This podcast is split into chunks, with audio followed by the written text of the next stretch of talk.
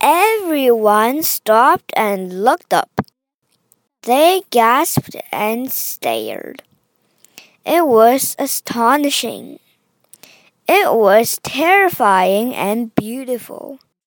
A quarter of a mile up in the sky, someone was dancing. Police saw it too. 每个人都停了下来，抬头看。他们 屏气凝视，太惊叹了！既让人紧张，又是如此的美丽。几百米的高空中，有人居然在舞蹈。警察也看到了。Officers rushed to the roofs of the towers. You're under arrest! They shouted through bullhorns. Philippe turned and walked the other way. Who would come and get him? For almost an hour, back and forth, he walked, danced, ran, and knelt a salute upon the wire. 警察冲到了双子塔的顶层。你已经被捕了！他们用扩音器喊道。菲利普就转到了另一边。谁来抓住他？一个小时过去了，他在绳索上有时走着，有时做舞蹈动作，甚至还单膝跪在上面。He even lay down to rest. The city and harbor spread beneath him. The sky surrounded him. Seagulls flew under and over. As long as he stayed on the wire, he was free. 菲利普甚至停了下来休息。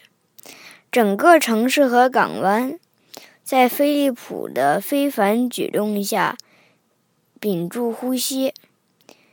周围是天空，海鸥飞来飞去。在菲利普在绳索上时，他感觉自己是自由的。When he felt completely satisfied, he walked back to the roof and held out his wrists for the handcuffs. 终于满足了，他走向楼顶。此时，一双手铐在等着菲利普。They brought him to court. The judge sentenced him to perform in the park for the children of the city. 警察送菲利普到法庭，法官判决他要在公园里为纽约市的孩子们表演。This he did happily, thought during his performance, so some boys playing on his wire jerked it, and Philippe fell. But he caught himself. 他很高兴这样做。在表演时，有些男孩动了飞利浦的绳子，差点掉下去，不过幸好抓住了。now the towers are gone. 现在双子塔没有了。